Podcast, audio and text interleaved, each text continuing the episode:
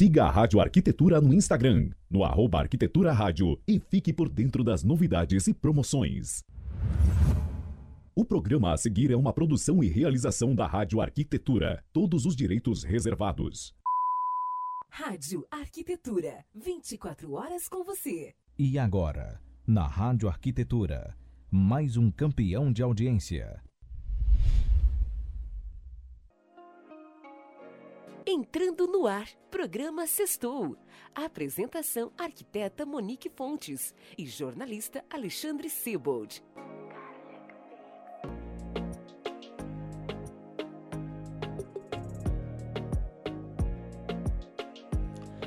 Muito bem, Rádio Arquitetura, agora 10 horas, 1 minuto desta manhã de sexta-feira, 25 de setembro de 2020. Uma sexta-feira ensolarada aqui na Grande Porto Alegre, temperatura nesse instante na região metropolitana em 24 graus e 5 décimos. Está começando mais uma entrevista aqui no programa Sextou.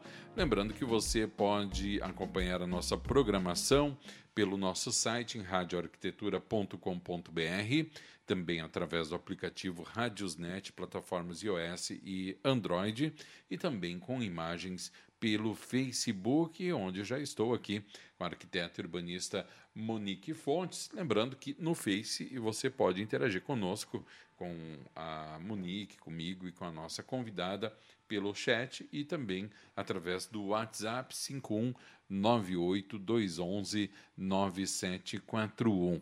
Programa Sextou de hoje, entrevista a arquiteta Patrícia Brock para falar sobre arquitetura inclusiva. É isso, Monique? Isso aí, Alexandre. Como a gente comentou, né? Então ela vai é, nos contar a história dela, como ela se aproximou desse tema, né? Os relatos assim que ela viveu, os, os desafios, uhum. e também vai contar sobre os projetos que ela está fazendo, assim, né? Se, que envolvem essa, essa área, né? Uh, podemos dizer assim que ela vai nos ajudar a entender melhor alguns tópicos, assim, de como é, que a gente pode uh, implementar algumas alguns cuidados, né, algumas recomendações dos nossos projetos, uhum. para que a gente ficar bem atento e, e talvez despertar hoje também um, um lado sensível uh, nos colegas aí, né, nos nossos ouvintes. Então, acho que vai ser bem legal. Então, vamos lá, vamos chamar ela aqui para a sala principal, ela que já está ali na nossa sala virtual de espera. Muito bem-vinda, Patrícia Brock. Olá, tudo bem? Oi, Patrícia, bom dia. Obrigada bom dia. por ter aceitado o nosso convite, por estar aqui conosco nesta manhã de sexta-feira. Eu vou iniciar então pedindo para que tu se apresente, tá? Nos conte de onde tu é, onde tu se formou, quando se formou, e também queria que tu contasse aí uh, a tua história, como tu se aproximou assim desse tema, como tu vivenciou isso né, no, no teu dia a dia.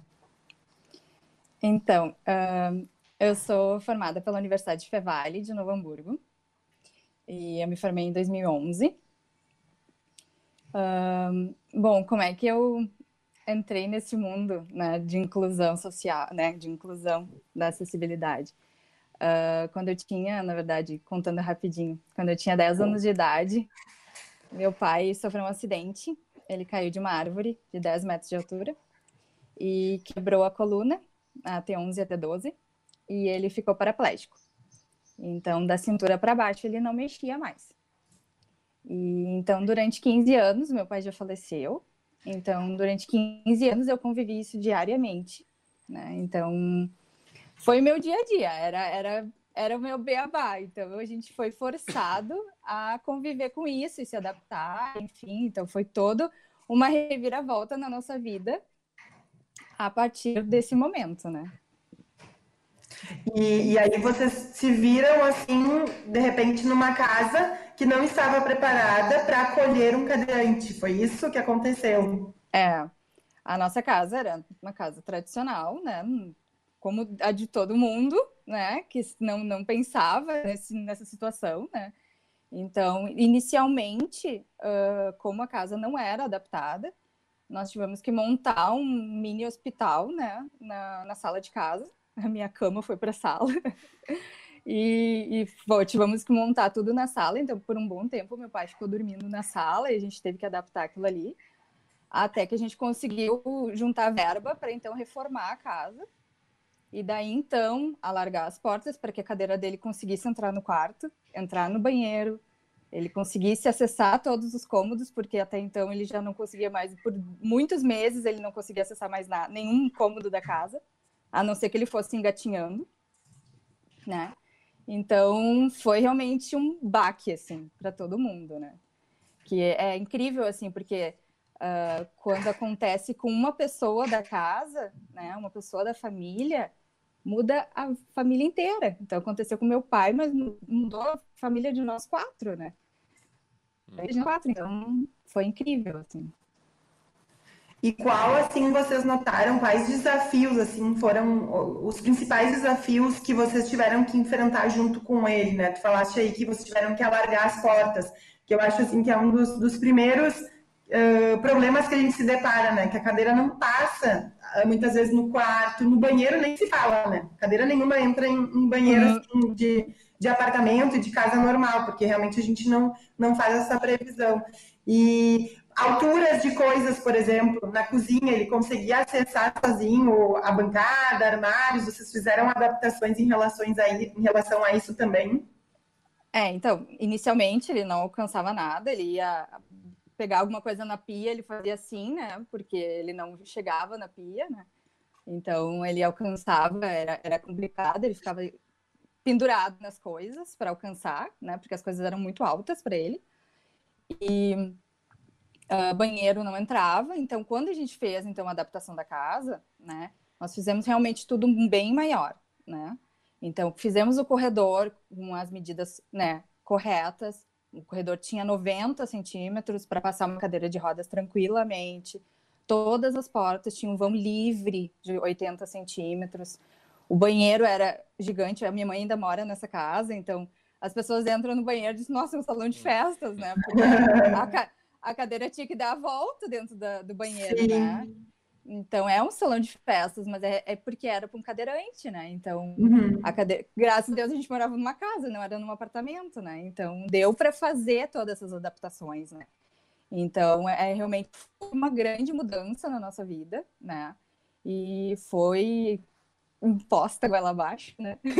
Sim. Mas foi um grande aprendizado, foi um grande aprendizado e, e realmente foi, foi incrível. Foi foi, foi incrível, assim, vivenciar uhum. tudo isso foi doloroso, foi doloroso, mas foi um grande aprendizado. Isso foi quando, desculpa, mas isso foi quando mesmo, Patrícia? O pai se acidentou em 97. 97. 97. 97, 2000, 2020, 27, e... 23 anos atrás.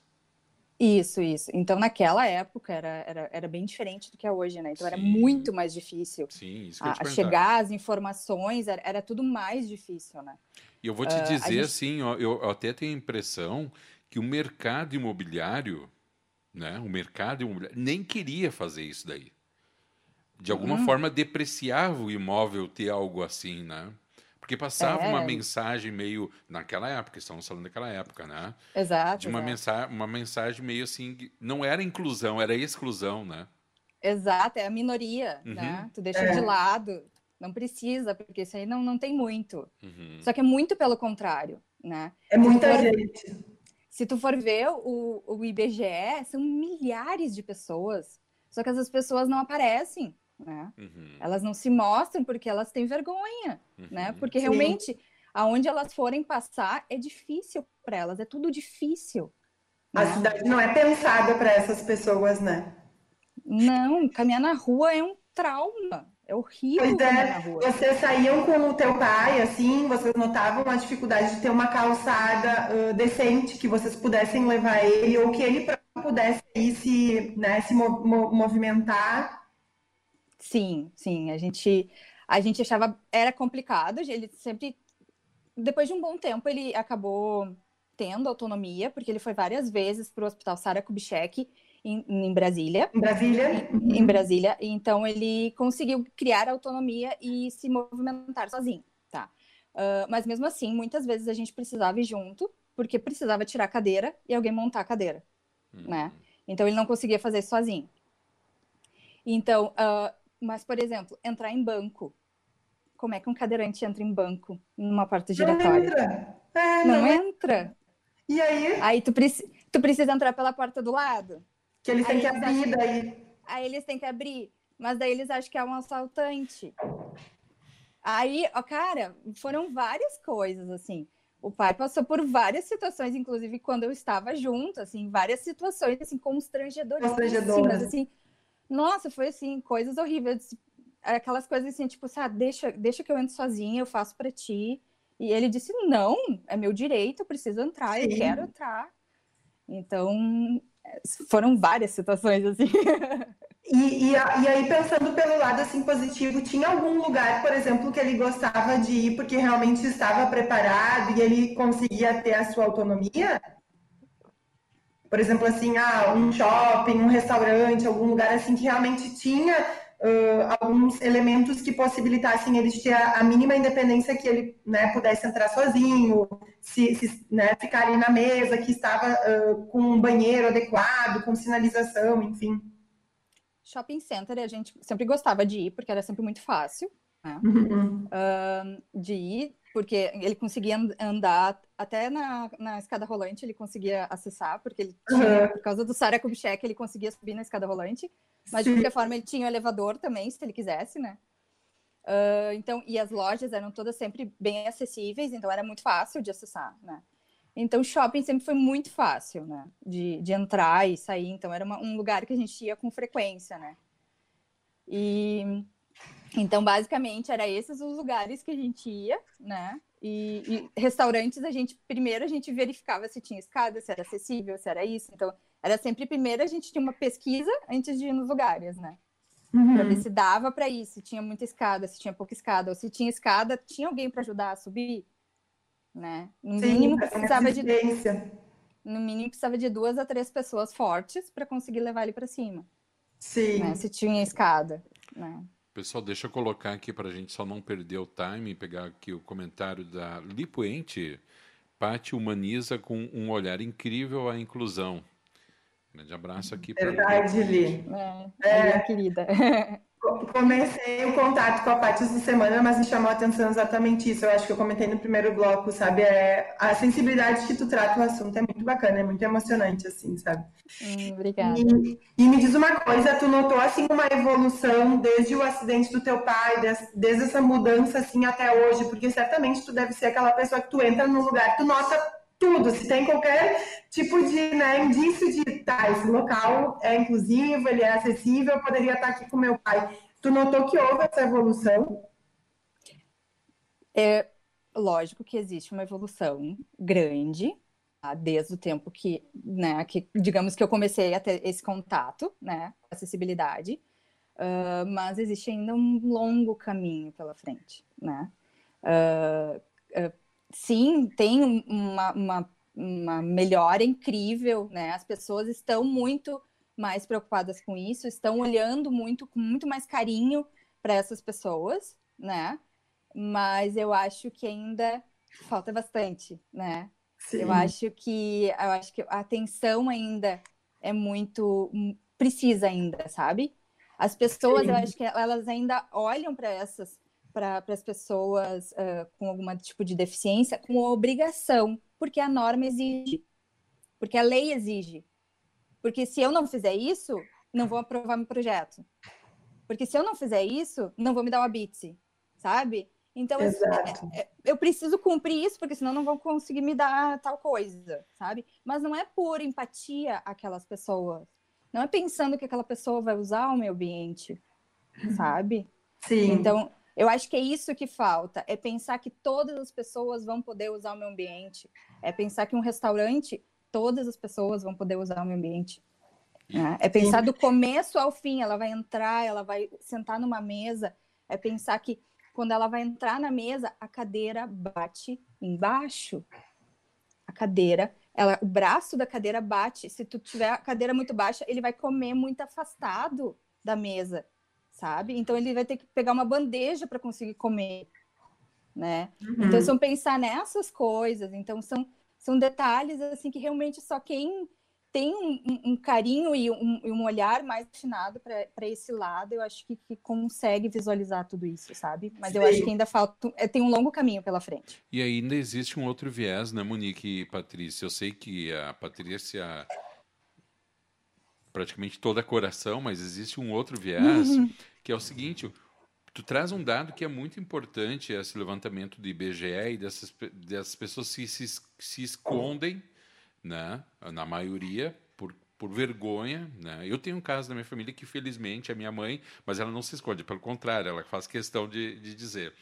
E, de levantar a bandeira. De levantar a é bandeira, sim, sim. Inclusive tem uma foto dela magnífica, ela, onde ela está com uma literalmente levantando uma bandeira de escola de samba e na cadeira de roda ali, né? Ah. O outro viés, né, Patrícia, é que o mercado também tem que acordar para uma questão financeira em relação a isso, porque é um nicho de mercado, né, que não está sendo atendido, né? Uhum. O mercado não se deu conta, me parece, muitas vezes, que são clientes que, que não estão sendo devidamente atendidos e é como tu bem colocaste, muitas vezes se faz por uma obrigação de uma legislação e não por ter uma empatia com aquela situação, né? É. E é pensar que, tipo assim, não é porque a pessoa é cadeirante que ela é pobre coitada, é, que ela não tem dinheiro, que ela, sabe? É. Muitas pessoas que são cadeirantes têm um poder aquisitivo enorme. Sim, né? com certeza. Então, não é por causa disso, sabe? Então, às vezes tem essa, essa, essa, essa essa, esse, essa visão, né? Esse pensamento, né? Essa visão de que, tipo, pô, ele tá, tá na cadeira de rodas, meu Deus, pobre coitado, não tem grana, não tem isso, não tem aquilo, sabe? Não é então é um, é um, pensamento totalmente equivocado, né? Então, eu acho que, que realmente, assim, ó, precisa um olhar muito diferente ainda, eu acho que precisa evoluir bastante ainda esse lado. Deixa eu mandar um salve aqui pro Michael Scherer, Monique. Cheguei, galera, diz o Michael Scherer. E falando aqui, inclusão na arquitetura, tema mais que necessário em nosso dia a dia. Parabéns. Obrigado, Michael. Beijo, Michael. Obrigada. E, e tu acredita, Patrícia, que talvez essa falta assim de sensibilidade, uh, é porque a gente, por exemplo, eu não tive nenhum tipo de cadeira assim na faculdade, né? Eu me formei há 10 anos. E, ah, ok, em alguns projetos eles mandavam a gente fazer o banheiro PNE, fazer a rampa, mas aqui é muito mais que isso, né? É um olhar totalmente diferente, assim. E, e eu acho que se a gente começasse a ter essa. É, esse olhar, assim, lá na faculdade, né? Digo aí nós, arquitetos, engenheiros, os designers, porque a gente tem esse poder e eu acho que tem esse dever também, né, de, de projetar as cidades e os prédios mais preparados para ter essa inclusão aí de, todos esses portadores, porque não é só cadeirante, são diversas necessidades, né, são diversos tipos, assim, de deficiências, tem a visual, tem a auditiva, tem a mental, tem, é muita coisa, né? E, e, eu vejo que a gente realmente não é incentivado na faculdade a pensar numa arquitetura inclusiva. Tu concorda, sim? Tu vê que realmente é falho um pouco o ensino nesse sentido? É, eu acho que, que dentro da faculdade, lógico, eles fazem o mínimo necessário. É, é, uma, é um grande leque que a gente tem que aprender dentro da faculdade, né? Mas eu acho que seria interessante se, se fosse mais aprofundado isso, sabe? Se, se fosse mais pincelado, porque eles fazem o mínimo necessário, assim como a norma, sabe? Assim como uhum. as pessoas a, a, a, aplicam aqui fora, né? Eu vou fazer o mínimo necessário para ter o meu projeto aprovado. E assim é dentro da faculdade. É o mínimo necessário para ter o projeto aprovado, né? Falta aquele olhar e falta pensar como o usuário vai viver aquilo, né? E pensar um usuário realmente né, que, que tem essas, essas limitações, né? Como é que ele vai realmente usar aquele ambiente. Se colocar no lugar, né? É, ter a empatia pelas pessoas que estão usando, né? A arquitetura Sim. é feita para as pessoas, não adianta, né? Sim, tu sabe que semana passada a gente recebeu aí um convidado que ele sofreu um acidente e aí uma cirurgia, na verdade, teve um problema e ele ficou durante muitos anos de cadeira de roda. E ele, essa semana, troquei bastante ideia e ele me comentou, por exemplo, assim, ó, que ele também foi muito para o Sara. E ele comentou que aqui, por exemplo, um dos grandes uma das grandes dificuldades dele, por exemplo, era ir para fisioterapia. Ou seja, os, os, centros de fisioterapia que atendem pessoas que estão aí, ou deficientes, ou com algum problema, alguma né, questão aí que precisa realmente melhorar, eles não estão preparados. Ele disse que era um caos para mim chegar, sabe? Porque eu não conseguia ir sozinho para minha fisioterapia. Eu sempre dependia de uma assistência, porque não tinha rampa, porque não tinha elevador, porque não tinha um banheiro adequado, não tinha recepção, as salas, nada era preparado para cadeirante, por exemplo, sabe? E aí tu começa a pensar, poxa vida, se o local que deveria ser mais bem preparado não é, imagina os outros, né? Exatamente, exatamente. Essa foi uma das grandes dificuldades que meu pai teve quando ele se acidentou, né? Porque naquela época, daí realmente não tinha nada, né? Não tinha Instagram, não tinha Facebook, não tinha nada dessas coisas. então, realmente, a informação era zero, né? Então, o que, que aconteceu? Ele começou a conhecer algumas pessoas, né, que tinham esse mesmo problema que ele, e eles se juntaram e, e, e fizeram uma instituição que se chama Leme, em Novo Hamburgo, né? Uhum. E que é, hoje é a Associação de Lesados Medulares. É uma associação que ajuda essas pessoas que sofrem esse tipo de, de, de problema, né? Que tem algum tipo de trauma por N situações, acidente de carro, uh, queda de árvore, uh, tiro, enfim, acontece todas essas coisas para elas terem essa informação inicial. Porque imagina se vocês hoje acontecer alguma coisa, vocês não sabem para onde partir. Tipo, o que, que, eu vou fazer agora? Tá? E daí é um mundo novo que se abre, uhum. né? Então, é a, a, porta de entrada, eles vão te dar um norte, né?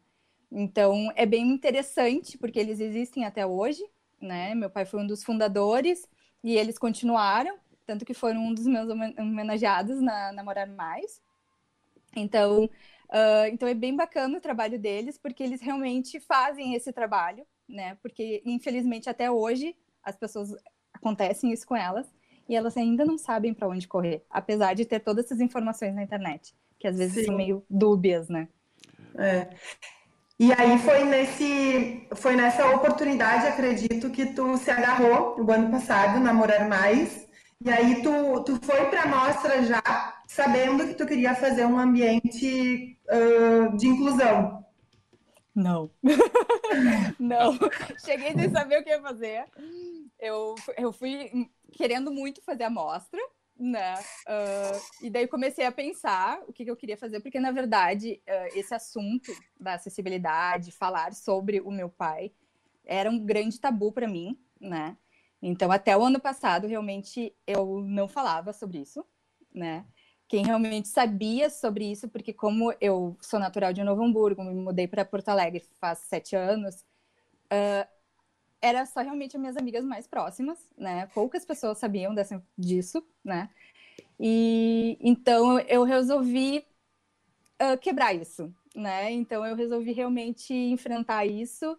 Então, a Morar Mais foi um mais do que uma mostra para mim, né? Foi enfrentar várias várias coisas, foram, foi uma vitória de várias várias um, várias várias coisas pessoais, na verdade, né? Uhum. Vários então, pontos da tua vida. Vários pontos pessoais da minha vida, né? Então, durante a mostra, eu precisava ter uma persona, né? E eu sou do tipo que não gosto muito de inventar história, né? Não gosto muito de mentir, não sei mentir. né? Então, eu precisava, e eu precisava que se fosse verdade, né? Eu precisava Sim. criar alguma coisa. E eu comecei a criar isso, criar aquilo. Eu disse, gente, não, não gosto nada do que eu invento. Eu disse, então vou inventar uma coisa que é de verdade, né?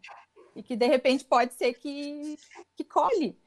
E daí foi que eu disse, ah, mas será que eu vou me expor dessa forma? Mas será que eu vou realmente? Será que realmente eu quero que as pessoas saibam da minha história? Sabe? E daí eu fui devagarinho, devagarinho, eu, tá, seja o que Deus quiser. Aí foi que eu botei o tema, sendo meu pai. Legal. Uhum, inspirou nele. Foi, foi a inspiração, foi meu pai. Tá, e eu vi que tem um vídeo muito legal, quem quiser, né, uh, entra lá no Instagram, é Patrícia Brock, uh, o teu Instagram. É, ponto, é, Patrícia Brock Arc. Tá, ela botou ontem, eu acho, ontem, ontem um uhum. É muito legal, relembrando a mostra, onde um cadeirante, eu não sei quem é, ele deve ser da, lá do Leme, né? Da Leme, aham. Uhum. E aí ele foi antes e depois, porque a amostra foi toda pensada para que a pessoa com deficiência pudesse fazer o recorrido, visitar os ambientes. Então, acredito que toda a largura, tinham, tínhamos rampas, né, de uma casa para outra, no, na entrada da amostra e tal. Então, acho que mudou também a, esse conceito de, de mostra, porque realmente a pessoa podia entrar lá com qualquer deficiência e fazer o, o passeio, né? É, quando eu trouxe esse tema, né, que eu tive coragem de trazer esse tema para a Nath e para o Marcelo, uh, eles adoraram, né? Mas aí eu deixei bem claro para eles, eu disse, eu vou trazer esse tema, mas junto com ele vem cadeirantes e eu preciso que eles acessem a mostra, né? E para isso ela tem que ser acessível. E eles assim, não te preocupa, isso a gente a gente resolve. Então, eles foram extremamente importantes na, na escolha desse meu tema, porque uhum. se eles não tivessem abraçado também a causa, eu não Sim. teria tido o sucesso que eu tive, porque eu realmente levei pessoas cadeirantes, né? E, e eles acessaram tranquilamente todos os ambientes, eles olharam todos os ambientes. Os profissionais da mostra, todos os arquitetos também foram extremamente solícitos, eles adaptaram os ambientes deles para que todos os ambientes fossem acessíveis também. Então, foi uma mostra muito especial que todos os arquitetos se, mo se mobilizaram para que a mostra realmente fosse 100% acessível. Foi muito uhum. bacana. Que legal. E, e aí, conta para nós, então, um pouquinho mais sobre a Suíte Leme, que provavelmente tu botou esse nome para homenagear né, a instituição. Isso. E conta, assim, os diferenciais, como tu, tu pensou uh, essa suíte, esse ambiente. Então, a, a minha intenção principal era mostrar que, uh, mesmo sendo um, um espaço acessível para cadeirante, ele não precisava ter um, um, um ar hospitalar, né? Ter uma cara hospitalar, né? Então, eu queria trazer toda a segurança que um, que um deficiente precisa, né? Que ele tivesse liberdade, porque um cadeirante, ele não tem liberdade né, no, no, seu dia a dia, porque as coisas não são projetadas para ele, né? Então essa era a intenção que ele fosse livre dentro do espaço dele, que ele tivesse segurança para ir para qualquer lugar e fazer qualquer coisa, mas que o ambiente fosse bonito, aconchegante e sofisticado. Essas foram as premissas que eu usei no ambiente, né? Então, o ambiente foi baseado principalmente em todos esses pontos, então, uh, ele tinha todo o acesso, tinha circulação para que ele pudesse dar volta em todo o ambiente, né? Os móveis tinham alturas suficientes que ele pudesse fazer a transição da cadeira para a cama e vice-versa, né? A cama, a gente baixou, eu, eu não botei box de cama normal, uhum. né?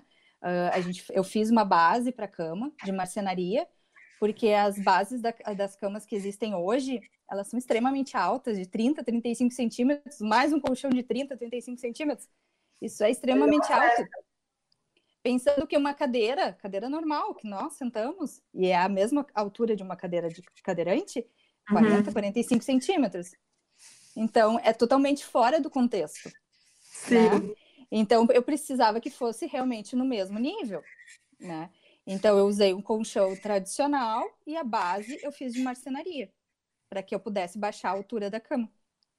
Né? E tu colocou também um, um, apoio, né, que vinha do teto sobre a cama para que ele Isso. se segurar e, independente se ele não tivesse assistência no momento, poder ir para a cama. Isso, isso.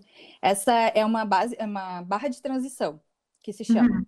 Isso, na verdade, foi uma inspiração que veio do Sara Kubitschek, né? Que o meu pai trouxe de lá quando ele foi, uh, porque nas camas do, do hospital uh, do Sara existe um arco sobre a cama e pendurado nesse arco existe um triângulo, que é justamente para que os, os, pacientes possam se movimentar sem toda hora pedir para uma enfermeira vir uh, ajudar eles, né? Uhum. Então, o meu pai trouxe essa, essa alusão, né? E botou na nossa casa, só que era extremamente medonho, né? Foi uma coisa bem grotesca, nada de bonito. E eu reproduzi isso de uma forma mais bonita, né? Namorar mais. E realmente ele funcionava, porque a gente, várias pessoas de, de bastante peso testaram e funcionava. Então, foi bem bacana. Então, era uma barra de transição que realmente a pessoa consegue se movimentar sem precisar ajuda de ninguém, né? Claro que é uma pessoa que tem o movimento dos braços, né? Então, sempre lembrando que eu usei uma pessoa, uh, uh, imaginei uma pessoa que, que tivesse o movimento dos braços e apenas não movimentasse as pernas. Uhum. Né? Uhum. Né? Porque existem vários tipos de deficiência. Tem pessoas que, inclusive, foram visitar o ambiente que não movimentavam as mãos. Não. Então, aquela barra para eles não funciona, não serve, né? Então, um ambiente acessível, ele precisa ser projetado especialmente para cada pessoa, né? Uhum. Então, é muito pessoal, é muito específico. Eu né? não tive, é. eu não tive o privilégio de ver o teu ambiente, mas estou aqui imaginando, né? Uh, uhum. e, e, realmente sabe que eu, não sei se foi agora na tua presença ou antes com a Monique, a minha mãe é cadeirante, acho que foi que tu estava aqui já, né? Uhum, e, e, ela já morou em, em, apartamentos e residências adaptados para cadeirante.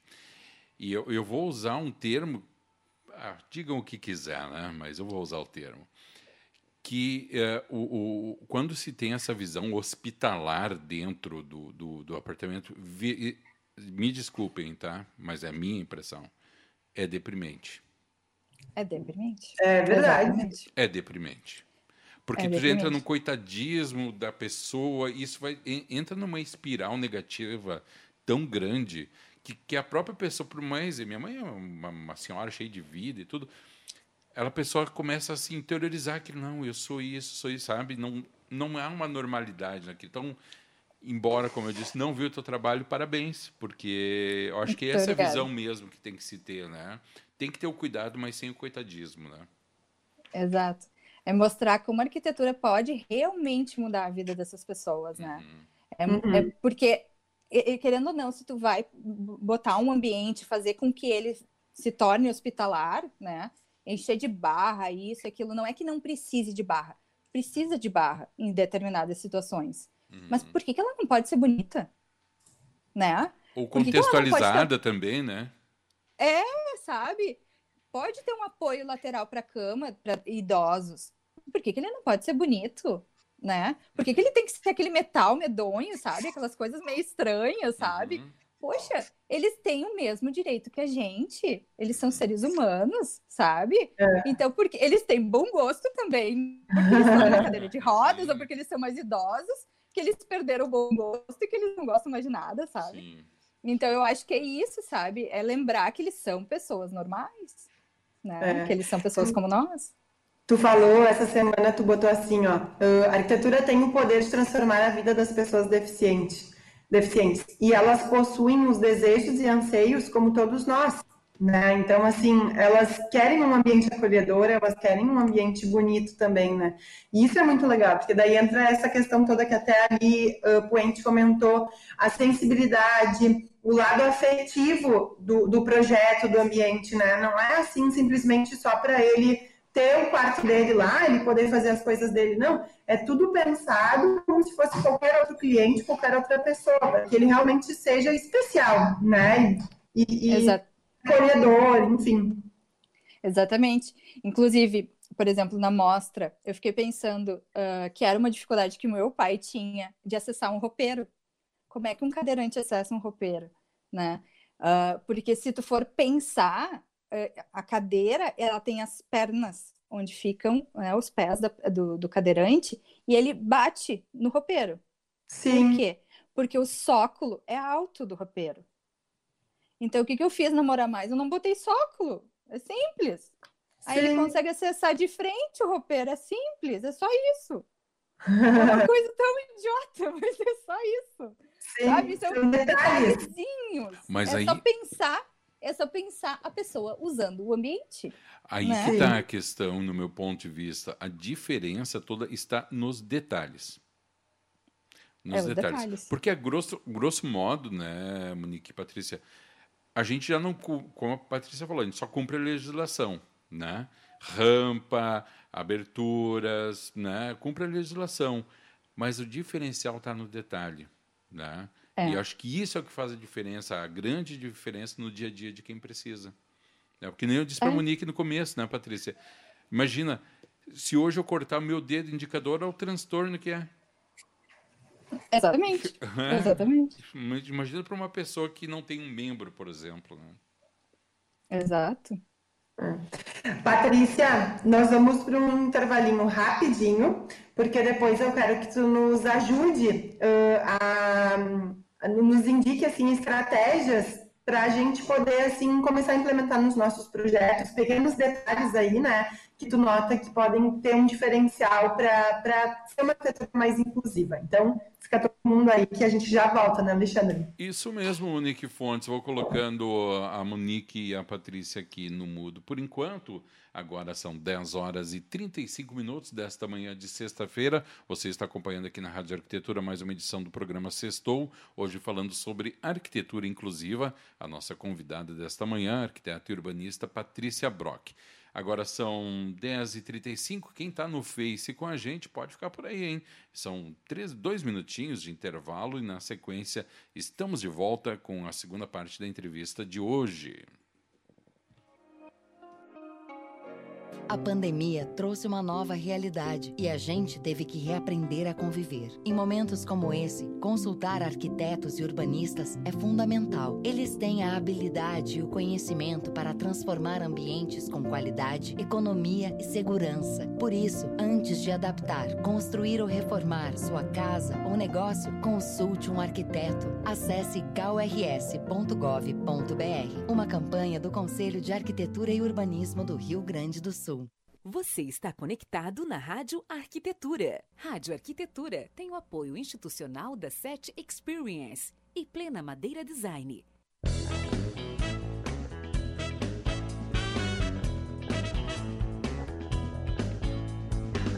A SET é inquieta e está em constante evolução. A empresa possibilita conexões entre pessoas e negócios inspiradores. Por isso dizemos que nós fazemos a ponte. A gente faz a ligação entre você e as tecnologias inovadoras em áudio, vídeo e automação. Além disso, abrimos o nosso espaço para a realização de eventos corporativos e acolhemos projetos colaborativos. A SET fica em Novo Hamburgo, na 25 de julho, 1290. Venha tomar um café e trocar experiências com o Tarek, a Ana e toda a equipe. Telefone 51 3600 0077.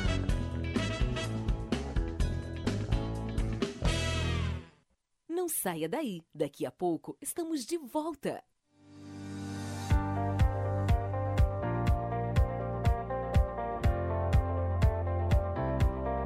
A Plena Madeira Design oferece as melhores soluções em madeiras nobres, desenvolvendo projetos de decoração e design como decks, pergolados, brises e assoalhos, além de ser reconhecida por oferecer beleza e acabamento único em produtos deste segmento.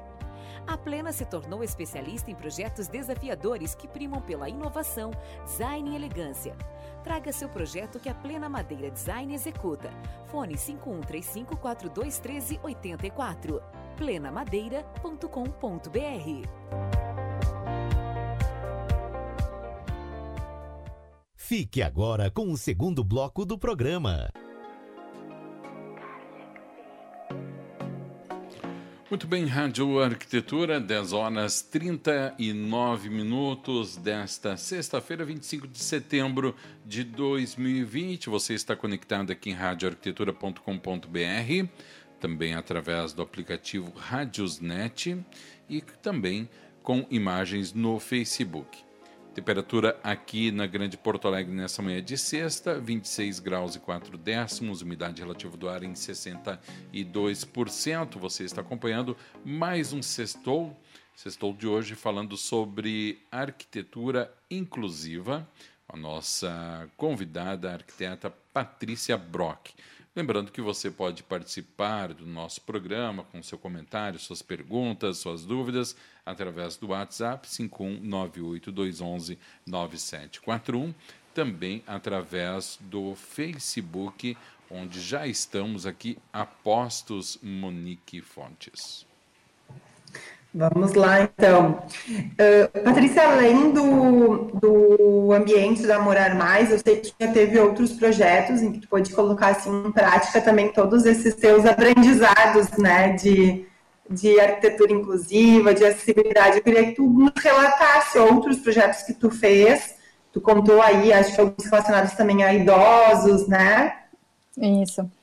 Teve um, um projeto que eu fui chamada para fazer, que era um, era um filho, na verdade, que estava preocupado com a mãe que já estava tendo uma idade mais avançada e ele queria dar uma repaginada na casa com essas seguranças, né, que precisaria. Então, eu fui chamada para fazer essa, esses, esses itens de segurança para casa, né? Então, a gente deu uma repaginada, deu, de, fez algumas ampliações, o banheiro dela era totalmente fora de contexto. Ela tinha uma banheira e ela subia num degrauzinho solto para tomar banho, né? Então, assim, era um perigo constante, né? Sim. Então, o risco que ela estava correndo era enorme, né? E uma senhora de 80 e poucos anos, né? Então, foram vários itens que a gente uh, teve que modificar nessa residência. Era um apartamento. E, então, foi bem bacana, assim, né? E, e fora isso, uh, algumas, alguns prédios já me chamaram para fazer, dar algumas consultorias de, de da, das portarias, principalmente, né? rampa de acesso e essas coisas, uh, para acessibilidade, né? Questão de rampas, porque as pessoas não, não conseguem acessar, né? Isso. É, e final do ano passado, uh, eu fiz uma consultoria também para a Vila Roubadinhas, hum. que as hum. meninas estavam com algumas dúvidas, porque elas iam inaugurar e queriam, precisavam, queriam implantar mais acessibilidade dentro da vila, né? Então uhum. foi bem bacana, foi bem bacana. Claro que não teve como fazer em todo né, o empreendimento, mas teve vários setores que ficaram bem mais acessíveis né, do que estavam antes. Então foi uma, uma, uma coisa bem legal que a gente fez no ano passado. Ai, que bacana. E aí eu queria então que tu. Ah, queria só te perguntar antes assim, tu notou que é, depois que tu começou a trabalhar essa questão da arquitetura mais inclusiva, isso se tornou assim um diferencial no, nos teus projetos? É, tu pode dizer assim que, querendo ou não, é um, uma estratégia assim que pode utilizar de marketing? ah, querendo ou não, chama bastante atenção, né? E mas eu acho que, querendo ou não, é, é o meu jeito de trabalhar, sabe? É, independente se for para acessibilidade ou não, é a forma como eu trabalho. Eu, eu, eu escuto o cliente, sabe? Eu quero fazer a, a casa, a residência, o comércio, enfim, eu faço para ele, sabe? Então eu, eu, eu gosto muito de fazer o ambiente específico para aquela pessoa, sabe? Uhum. Para as necessidades dela. Então, se for cadeirante, se for qualquer tipo de, de, de deficiência, eu primeiro vou sentar e vou escutar o máximo aquela pessoa para sugar o máximo de informações que ela tem para me passar. E eu vou realmente ouvir ela, né? Eu, eu ia te Não é perguntar é isso. Eu te perguntar isso. É tu, é, tu é uma colecionadora de histórias também? Algumas. É. então eu gosto muito de conversar assim com os clientes, sabe? Para realmente captar a essência daquela pessoa para realmente conseguir passar isso para o projeto, né? Porque eu, eu acho que o projeto tem que ser a cara da pessoa, né? Não é a minha cara, não sei eu que vou morar lá dentro, Sim. né? Então eu acho que é isso, é basicamente isso. Então, independente de qual projeto for feito, né? Eu acho que eu prim, primo por isso, sabe? E quando vem uma pessoa, por exemplo, que não tem nenhum tipo de deficiência, é, tu coloca para ela, por exemplo, assim, vamos supor, eu quero abrir um restaurante e aí tu coloca os pontos dizendo, olha, a gente precisa deixar passagens mais largas, precisa ter uma rampa, precisa ter um banheiro penier, a cozinha, de repente, se a pessoa queira ir lá visitar a cozinha, a gente também precisa ter acesso. Tu, tu assim, indica e, e dá sugestões de maneira que o cliente possa entender que ele também precisa pensar no empreendimento, num projeto mais inclusivo?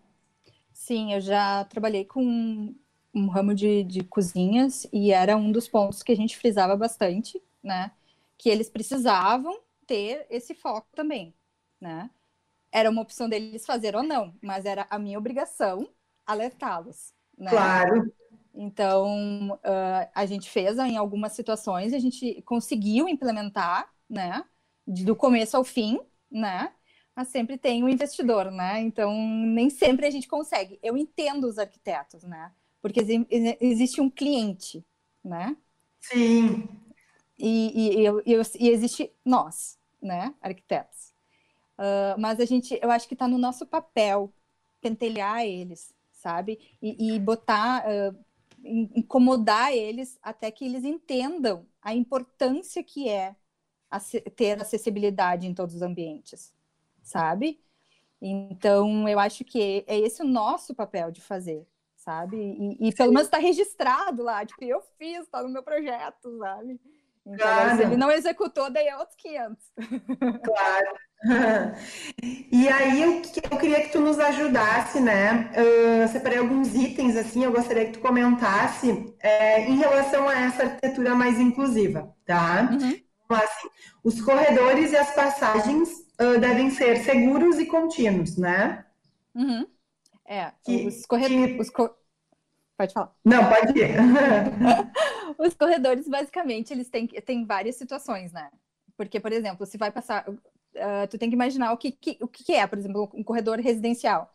Vai passar só uma cadeira de rodas, no mínimo, a cadeira em si, para ela passar, ela precisa de 80 centímetros de vão, livre, tá?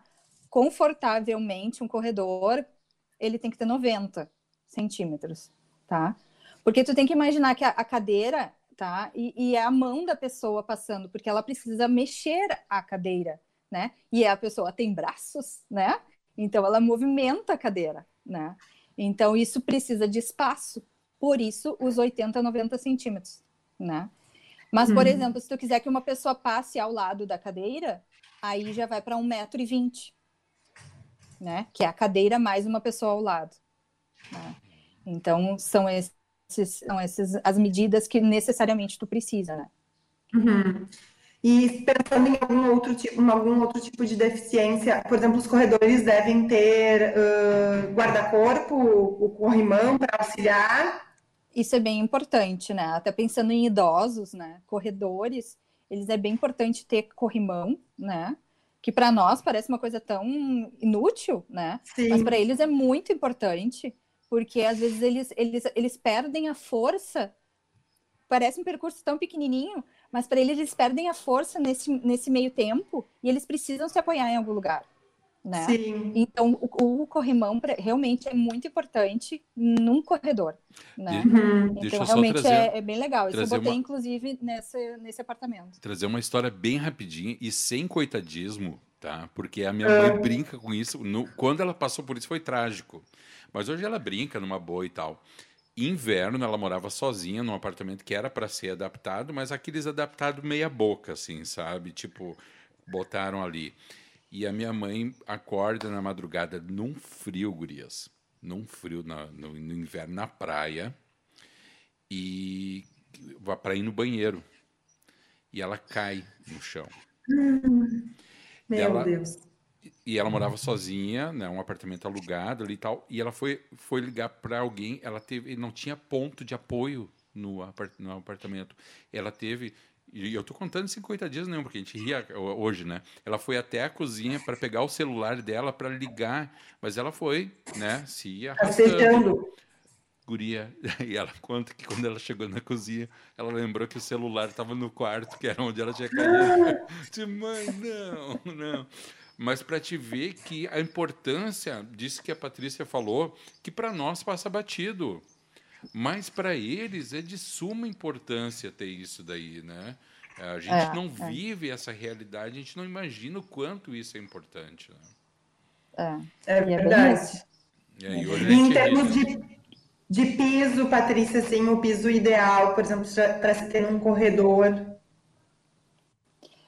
um corredor realmente tem que, tem que ser o mais de, antiderrapante possível, né? Uhum. Então, uh, pode ser madeira, essas coisas, mas o menos liso que necessário, sabe? Uhum. Uh, banheiro é antiderrapante, certo, né? Não, não, tem nem, nem sombra de dúvidas quanto a isso, né? E tapetes, de preferência, não usar, né? Mas só que eu sei que, por exemplo, trabalhar com idosos é uma coisa bem peculiar, assim, porque eles têm apego. Tem um troço chamado apego, né? Então, eles têm apego aos tapetes, né? Então, eles querem tapete em casa. Aí tu faz o quê? Aí tu te diz, eu tenho que tirar o tapete, a senhora vai escorregar e vai cair. Eles estão tropeçando. É para sua segurança delas, mas minha filha, eu gosto de tapete. Aí tu diz, ah, meu Deus, e agora o que, que eu faço? Tu cola os tapetes no chão. É a única salvação. Sim. Porque daí ela não tropeça. Claro, Aí é, é isso que boa, a gente faz. Uma boa estratégia. É, tu, a tua adesiva, né? É, é de verdade mesmo, tá? Tua adesiva, os, tu tem uma, um adesivo que tu cola os, os tapetes no chão e daí ela não vai tropeçar no tapete. Claro. Porque, ah, porque realmente, porque realmente os, os, as pessoas mais idosas têm realmente esse apego com as coisas, né? Então, trabalhar com eles é uma coisa bem peculiar, assim. Sim. Aí, também, assim, ó, se tem mudança de nível, as rampas são essenciais, né? E aí, Sim. também na questão de inclinação, porque já escutei relato de rampas que são total inacessíveis. Já é difícil para a gente caminhar, imaginando alguém na cadeira de rodas tentando subir essa rampa, sabe? Exato, exato. É, hum. a rampa confortável para um cadeirante é a inclinação de 8,33, né? O máximo que ela pode chegar, né? Uhum. E, e, gente, seja, não é, é 10%. Não, gente, é 8,33 para menos, né? Não é para mais, tá. é para menos, tá? que ficou bem claro. Uh, eu sei que dá uma rampa gigante. Eu sei, eu também não gosto quando faz o projeto, assim, fica enorme, mas é realmente, assim, para quem já viveu, para quem empurrou cadeirante, cara, empurrar numa rampa íngreme é horrível, eles ficam muito pesados. Tá? Uhum. É, quando tu empurra numa rampa levezinha, é de boa. Empurra numa rampa íngreme para tu ver. Eles duplicam de peso. É, é, é bem complicado, sabe? Então, Sim. não é o fato, tipo assim, ah, vou fazer uma rampa qualquer. Não. Uma, para eles subirem é mais fácil, né? Se for íngreme. Agora, se eles não conseguem empurrar a cadeira e não conseguem se mexer na cadeira e tu tem que empurrar, para te empurrar é muito mais fácil numa rampa mais, mais tranquila do que uma bem íngreme. Claro. Quanto mais íngreme, o peso dele se duplica para tu Sim. empurrar. Né? Então, são itens assim, ó. Para quem for, assim, também o, o, cuidador é bem, é bem importante, importante também. Sim. E aí na rampa a gente tem a questão também do guarda-corpo, que é legal uh, ter as duas alturas, né? Pensando numa pessoa, por exemplo, que tem uma deficiência visual e vai subir a rampa, ela vai estar num nível, a pessoa cadeirante vai estar em outro nível, uma própria criança, né? Então a gente também tem que ter essa, aquele guarda-corpo com as duas alturas, né? Sim, é, essa, o guarda-corpo é bem importante também, né? Não é frescura. as duas alturas realmente elas são super úteis, tá? E lembrar que depois que termina a rampa, tem mais 30 centímetros de guarda-corpo, né? E eles têm que terminar em, em redondinho, né? Para não uhum. machucar ninguém. Um, e, e, eles têm que ser num material bem duro, resistente, né? Para que caso a pessoa não consiga se segurar ou tenha fique tonta, alguma coisa, ela realmente consiga se segurar, né? Sim. Porque já, já aconteceu algumas situações de a pessoa, eu já vi corrimão, uh, corrimão uh, mole, sabe? Não serve para nada. Né? Não adianta. Não é para bonito um corrimão, é, é realmente para segurança. Para segurança, claro. É. Ele precisa estar bem fixado, né? É. E quando é uma rampa, e, por exemplo, eu não tenho parede nas laterais, né? Eu precisaria ter um, um meio fio embaixo de 15 centímetros para que caso, o, por exemplo, um cadeirante ou um cego, né? Eh, ele chegue muito próximo do final da rampa, ou ele está se segurando no guarda-corpo, ele saiba que está terminando a rampa e ele não vai cair.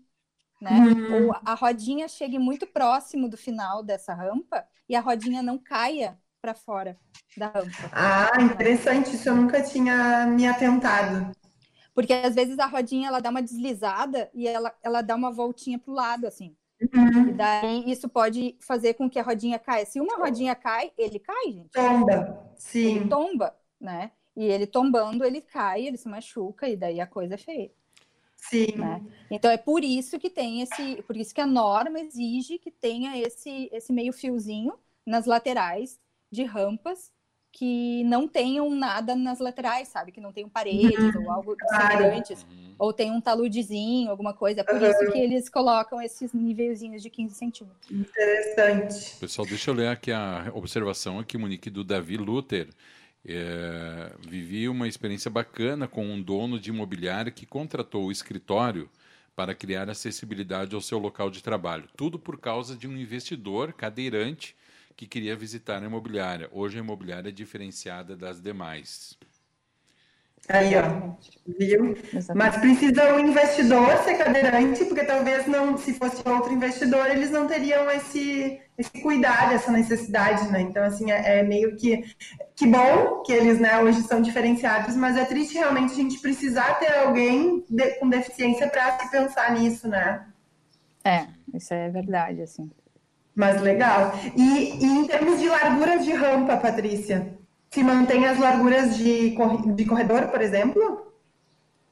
É, normalmente é no, né, um, em torno de 1,20m também, né? No mínimo, né? Livre, Elas podem né? livre, né? Para ter du duas passagens, né? Tá. Aí a mesma coisa que, que corredor, 90 centímetros para uma passagem, duas passagens, 1,20m. Tá. Lembrando que o, o guarda-corpo tem que estar externamente a esses 90 ou 20, né? Fora desse, dessa metragem. Isso. Tá. Uhum. Outra coisa que a gente já comentou é que nem todas as portas são adequadas, né? A gente, normalmente, a primeira, acho que barreira é a questão de porta, não consigo acessar o empreendimento. Largura mínima aí tu já comentou, para uma cadeira passar, 80. Então, no mínimo, porta de 80, senão realmente não se passa uma cadeira de rodas. É, é bem importante nós, arquitetos, lembrarmos que vão livre, é vão final, né? Não é vão osso, né?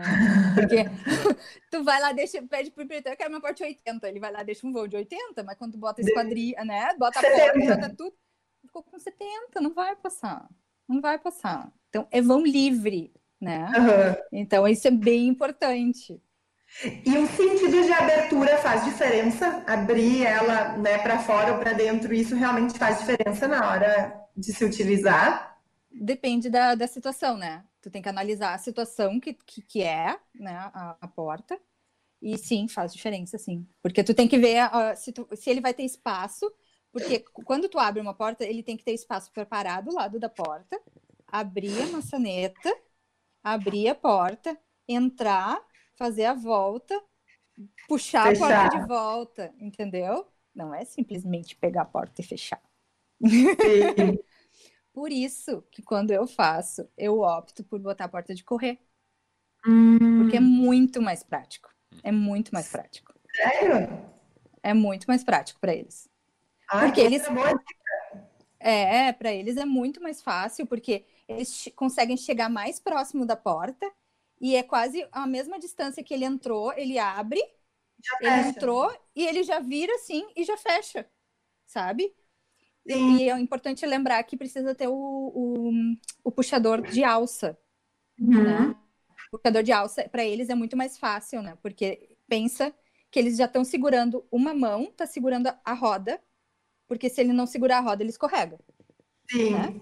Então, uma mão tá segurando a roda e a outra tá segurando a porta, né? Então, se ele tiver a alça para puxar, vai ser muito mais rápido e fácil para ele fechar a porta. Que bacana, legal. Adorei essa dica também da de correr, né? Porque que nem falou, são coisas simples. Por exemplo, ah, se a gente já vai projetar uma casa para uma pessoa mais idosa, talvez implementar essas coisas já vai facilitar daqui a 5, 10 anos a vida dela, né? Ela já vai ter uma casa mais acessível, assim, mais É. fácil. É, e bota em porta de correr, que é bem melhor. E lembre, porta de correr come um pedaço do vão. Eu também tenho que se. Tem que ser uma porta maior. Então, pensa que a porta de abrir, ela vai, a porta de correr, ela vai comer uns 5 centímetros. Então, tem que ser 85, 86, livre, né? Tá. Então, então, tem tudo isso, né? Realmente, a cadeira precisa para passar 80 livre. No mínimo, né? Claro, se no for mínimo, no mínimo, no mínimo. não tem problema. E aí a gente tem outra questão também, a gente fala muito das portas, mas as janelas são muito importantes, porque muitas vezes também a pessoa está em algum momento de raríssima mobilidade, de pouquíssima mo- mobilidade, e é um dos poucos meios que ela tem de contato com o mundo externo, né? Então também permitir para que ela tenha esse acesso e possa abrir e fechar a janela quando ela vem entender também é, é super importante, né? Sim, isso acontece bastante, principalmente logo que eles se, se lesionam, enfim, ou enfim, quando eles ficam muito tempo parados, né? Alguns não conseguem realmente se movimentar, né? Então eles ficam na cama, né? Eles não têm o que fazer, então eles ficam assistindo televisão, enfim, ficam olhando para aquele quadradinho que é o único contato com eles com o mundo externo, né? Então, o que quando tem a possibilidade de movimentar, de aumentar a janela, eu tento fazer isso. Né? Hum. Namorar mais, inclusive, foi o que eu fiz. Eu baixei o máximo que eu consegui a, o peitoril da janela. Uhum. Porque se tu imaginar o peitoril hoje em dia da, das janelas, eles são de um metro, um metro e pouco. E se tu imaginar um cadeirante sentado numa cadeira, ele não enxerga para fora, né? Então, eu baixei para. Na, naquela situação a gente podia, né? A gente baixou para 80 centímetros, né? Porque a gente Sim. tinha uma bay window ali, né? Então, uhum. vinha, vinha a calhar a situação, né? Dava, dava para fazer isso, né? Mas a 90 centímetros, um peitoril para eles já é super bacana, assim, sabe? Uhum. Então, maior que isso já é bem complicado, porque realmente para eles já é difícil enxergar para fora, né? Sim. E a questão de, de, de, de, ter a motorização, nossa, é ouro, né? Porque, Sim. porque justamente eles não conseguem sair da cama. E quem consegue? Vocês já pensaram como é trabalhoso sair de uma cama através de uma cadeira de rodas? Sim. É, é, é, tu tem que. Primeiro eles têm que se movimentar, né? Na cama, até chegar no momento, até chegar na posição correta para se posicionar para ir para a cadeira. Aí ele se posiciona para ir para a cadeira. Aí esse, ele se ajeita na cadeira. Aí ele vai até a janela. Aí ele abre a janela. Aí ele volta para a cama. Daí ele se ajeita para conseguir subir na cama de volta. Daí ele pula para a cama. Aí, aí tá... ele se posiciona de novo para deitar. Poxa, já cansei. já, só, já desistiu. Já, deixa, a janela, deixa a janela fechada. Já, já desistiu antes de começar, né? Já desisti. Então, por isso a motorização é tão importante, sabe? Sim, aí tem a questão da automação, que a gente fala que muitas vezes, ai, né, as pessoas, ah, é um, um investimento, um... mas aqui vai facilitar e vai melhorar realmente o dia a dia daquela pessoa, né? Vai permitir mais conforto, né? Tu acordou, tu vai ali, abre a janela já num, num toque simples, sem toda essa função que tu relatou agora, né? Exatamente. É, é muito, é, são muito detalhezinhos que para nós é tão simples, né? Bota as pernas para fora da cama e levanta ali, deu dois e segundos. Abre a janela. Abre a janela. Gurias, deixa eu ler aqui o pra comentário da, da Lipoente, para não perder aqui o, sobre o que a gente falou agora há pouco. Na verdade, a norma é clara. Todo estabelecimento comercial é possível. Mas, infelizmente, nem todo fiscal usa corretamente as normas na inspeção. E aí um elogio para a Paty, Paty arrasando no tema. Uhum. Querida. É verdade, Lia. Eu acho que a gente esbarra sempre na questão de fiscalização, né? Eu sei que a norma 9050 foi reformulada, inclusive agora, né? Ela passou por uma Sim. reformulação. A gente tem muitos pontos super importantes, mas eu vejo que muitas vezes falta fiscalização. E aí as pessoas não implementam isso, né? Que nem tu falou, o projeto atende, é aprovado, mas daí na hora de executar ele faz o que realmente precisa para passar ali na, fiscal... na, na vistoria, né? Então, assim. Exato falta o entendimento da pessoa que vai abrir o, o empreendimento comercial e outra, falta uma fiscalização mais rígida para que se cumpra a norma, porque é um direito, né? É, é direito de todos isso, né? Exatamente, exatamente. Realmente, é isso aí. Vamos lá, banheiros. Banheiros é um mundo à parte, né? A gente sabe assim, é como é complicado a gente pensar num banheiro que realmente seja acessível, né? Porque ele requer um tamanho maior, a gente tem que pensar no giro da cadeira, né? Então, Exato. tem aí alguma estratégia que possa facilitar aí o nosso projeto, Paty? Olha, se tiver em projeto ainda, é muito fácil, fácil, né? Entre aspas, de resolver. né? Dá, tem várias, várias toques que dá para a gente fazer. Mas principalmente, não precisa ter o giro completo da cadeira, pode ter 180 graus, né? Então, a ah. é menor, né? Que a medida é de 1,50 por 1,20, ela é um pouquinho menor, né? Apesar tá. de ser grande ainda, mas é um pouquinho menor. E, mas existem muitas situações que são de reforma, né? Uhum. Então, a gente às vezes precisa se adequar a algumas situações, né? Então, é, é, bem, é bem específico, assim, sabe? Mas algumas coisas, por exemplo, se tiver em projeto, algumas coisas bacanas que dá para se pensar, é deixar um espaço ao lado do vaso sanitário. Por quê? Porque o cadeirante, ele precisa de uma cadeira específica para o banho. E tu tem que ter onde guardar essa cadeira, tá? E essa cadeira é a mesma que ele vai usar o vaso sanitário, tá? Hum. Então, normalmente ele usa o vaso sanitário e vai com essa mesma cadeira para o chuveiro, tá? Então, é essa transição, porque ele não utiliza uh, o vaso sanitário, muitos deles, tá? Cadeirante não utiliza. Então, muitos deles usam essa cadeira como meio de transição dentro do banheiro, tá? Uhum. Porque daí ela pode ser molhada, molha, uh, né? Ela, ela, ela é lavável, ela é só de metal mesmo, ela é super simples, tá? Só que tu tem que ter onde guardar, porque é um, é, ela é grande, né? Uma cadeira. Sim. Né? E existe também a transição, né? Muitas vezes só a transição de, de botar a cadeira, a cadeira mesmo, né? Se tu for pela norma, a norma diz que é o vaso sanitário ao lado e precisa ter um, o espaço da cadeira para que ele possa fazer a transição até o vaso sanitário. Né? Uhum. Então, é um espaço grande para se deixar, né? Então, é, precisa ser pensado em projeto, no momento Sim. do projeto. Né? Box ali tem que ser exatamente no mesmo nível, nem pensar em ter a, né, o rebaixozinho ali que a gente gosta de fazer para a água não escapar. Não. sem, sem, sem degraus. Sem degraus. E o box em si, sem box também, quanto menos elemento, mais seguro fica? Uh, pode ter box, tá? Mas uh, existem os, os sanfonados, aqueles, né? Que a gente pode trabalhar porque daí tem a, porque às vezes são, eles são pequenos realmente, né? Só que é, com, com o box sanfonado tem abertura total, né? Principalmente para idosos, daí a gente tem uh, mais facilidade de acessar, né?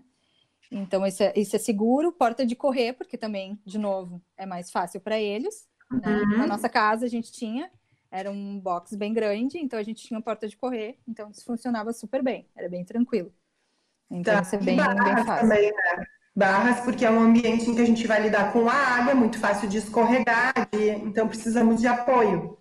Tem barras e, e é importante para quem pode colocar, já tem, existe próximo do vaso sanitário, às vezes é possível colocar um tipo de alarme, porque, por exemplo, há idosos, eles sentam no vaso sanitário e às vezes pode acontecer algum imprevisto e eles precisam chamar a enfermeira, alguma coisa, ou ajudante. Uhum. Então eles acionam esse alarme que toca em algum lugar que tu coloca fora do, fora do banheiro, né?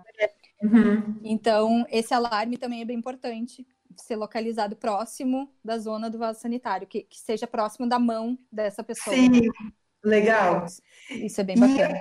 E a dimensão mínima assim para um box ideal para ele para ele, no, mini, no mínimo, tem que ter um, um e 20, né? Porque precisa uhum. circular. Fazer o, o, giro de 180, pelo menos. É. E tem também a, a cadeirinha, a, a, o banquinho, né? O banquinho metálico, que isso também, para quem não tem a cadeira, né? Uhum. Ou não tem espaço para ter a cadeira, né? Tem esse banquinho também que ajuda bastante. Né? Tá. Porque às vezes a... a... gente tem que adaptar algumas situações. Né? Sim, claro. E a altura de bancada na pia? A altura de bancada tem que ser 76. É, é mais baixa. Limite, é mais baixa. E de preferência sem, sem armário embaixo, né? Pelo menos aonde está a pia. Né? Tu usa só uma bancada, a, ban a pia mesmo, e sem nada embaixo, porque ele precisa entrar, acessar a pia, né?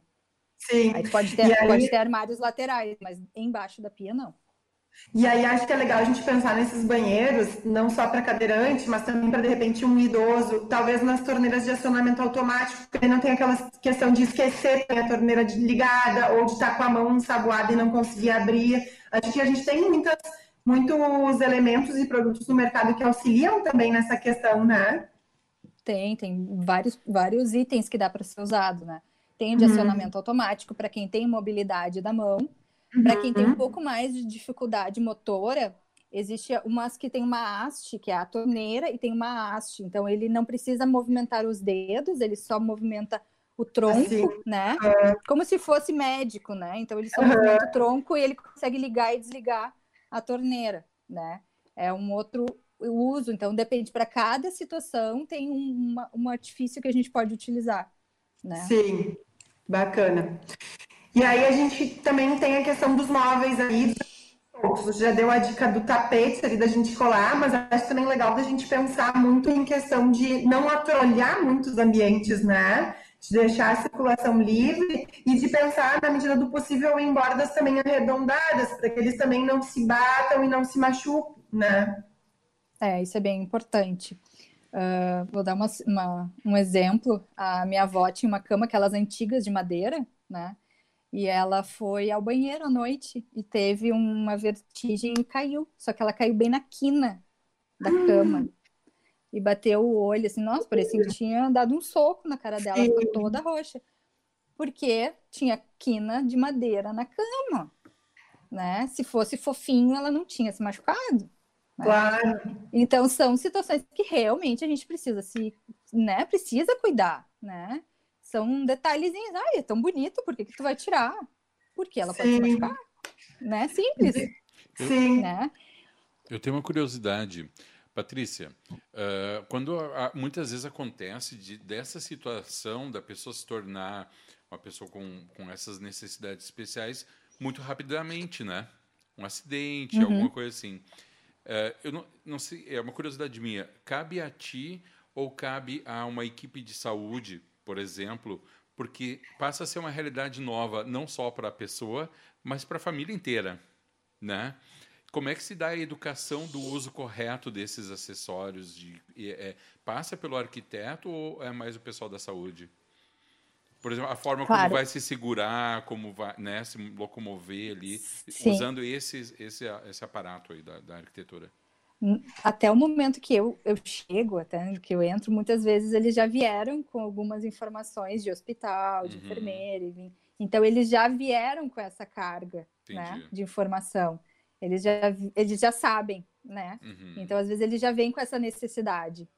Porque Entendi. não é, tipo assim, aconteceu, eu vou lá mudar minha casa. Sim, sim, Muitas sim. vezes Eles isso não acontece. Adaptação no hospital. Pra, Eles já têm essa, essa carga, uhum. já vem de antes, né? Correto. Porque até quando, quando acontece o, esse, esse imprevisto, esse, esse, né, esse trauma, uhum. uh, as pessoas ficam muito abaladas.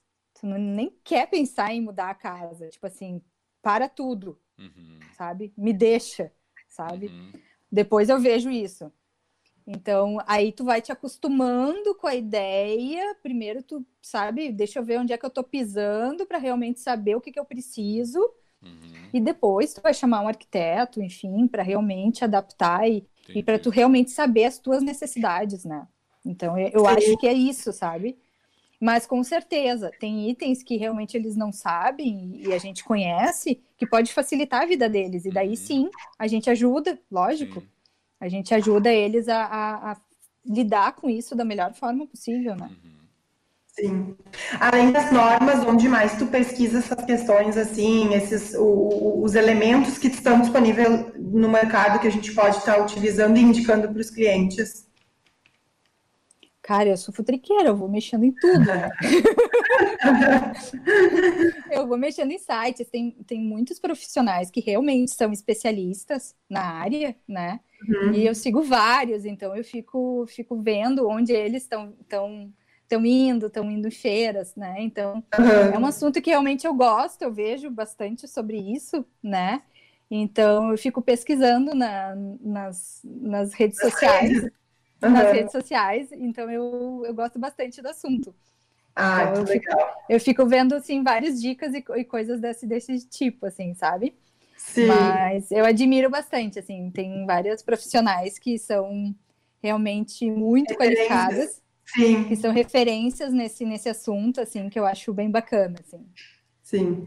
Paty, a gente está indo assim para o final da nossa entrevista e eu queria te agradecer muito, né, novamente pela tua disponibilidade e queria que tu finalizasse deixando aí uma mensagem, né, de sensibilidade para os nossos ouvintes, o porquê que a gente tem que realmente começar a pensar e a se dedicar também a essa arquitetura mais inclusiva. Ah, eu acho que basicamente tu tem que te colocar no lugar das pessoas, né? Eu acho que eles não estão ali porque eles querem, né? Não é uma opção. Se fosse opção, ninguém estaria na situação que eles estão, né? Então, por que a gente não pode transformar a vida deles um pouquinho melhor, né? Dar um pouco mais de autonomia, né? Se a gente tem tanta autonomia, por que, que eles não podem ter, né? Então, eu acho que se colocar no papel dessas pessoas, eles já têm tantas dificuldades, para eles tudo é tão mais complicado, Acho que através da arquitetura, né, fazendo com que os caminhos e os percursos deles sejam mais fáceis, eu acho que isso já vai ser muito muito para eles, sabe? O que é pouco para nós é muito para eles, né? Então eu acho que é ser humilde o suficiente para se colocar no papel dessas pessoas, no lugar dessas pessoas. E, e é isso.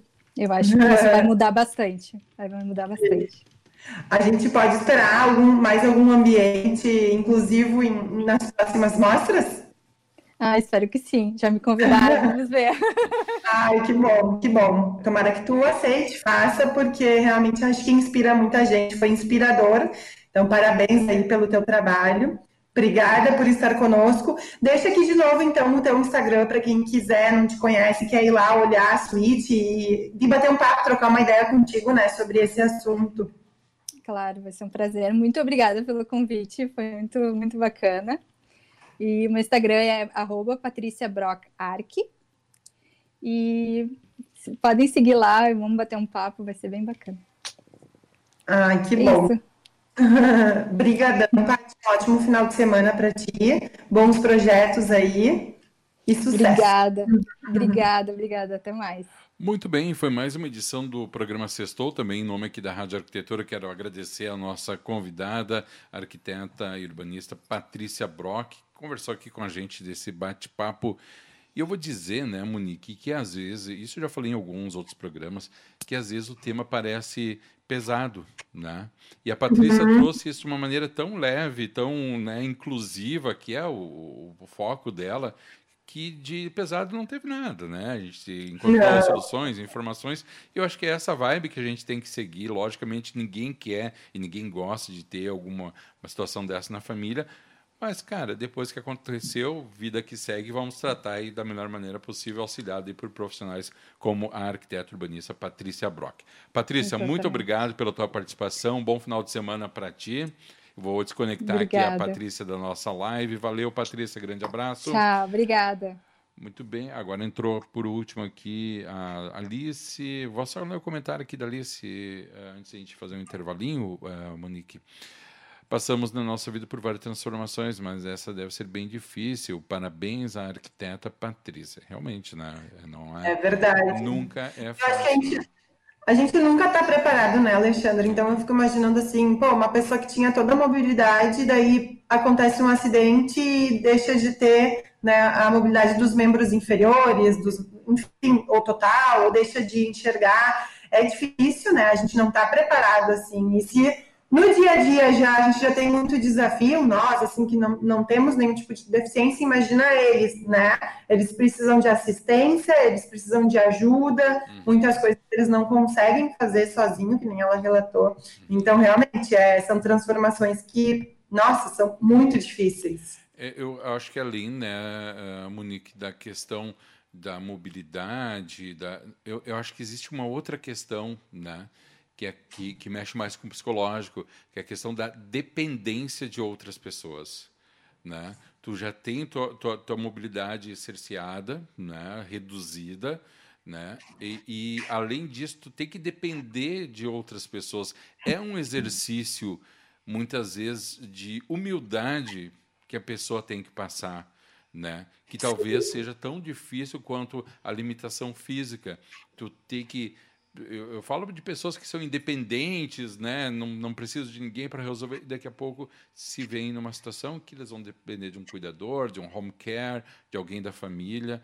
E fazer essa adaptação, então, é, tu ter condições de, pelo menos ter o um mínimo de condições de ter a tua independência assegurada, já mexe também com o psicólogo, uh, psicológico, né? Então, parabéns aí, novamente aí ah, não só a, a, arquiteta Patrícia Brock, mas todos os arquitetos né, que se preocupam, muito além de ser um negócio, isso, né, de ser um nicho de mercado, mas que também exercitem aí a empatia com pessoas que estão vivendo essa situação.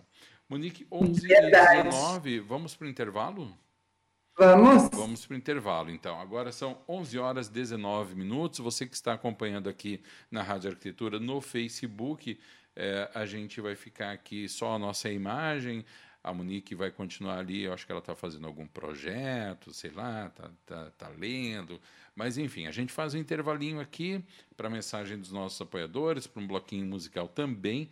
E, na sequência, estamos de volta com o fechamento do programa Sextou dessa sexta-feira, 25 de setembro de 2020.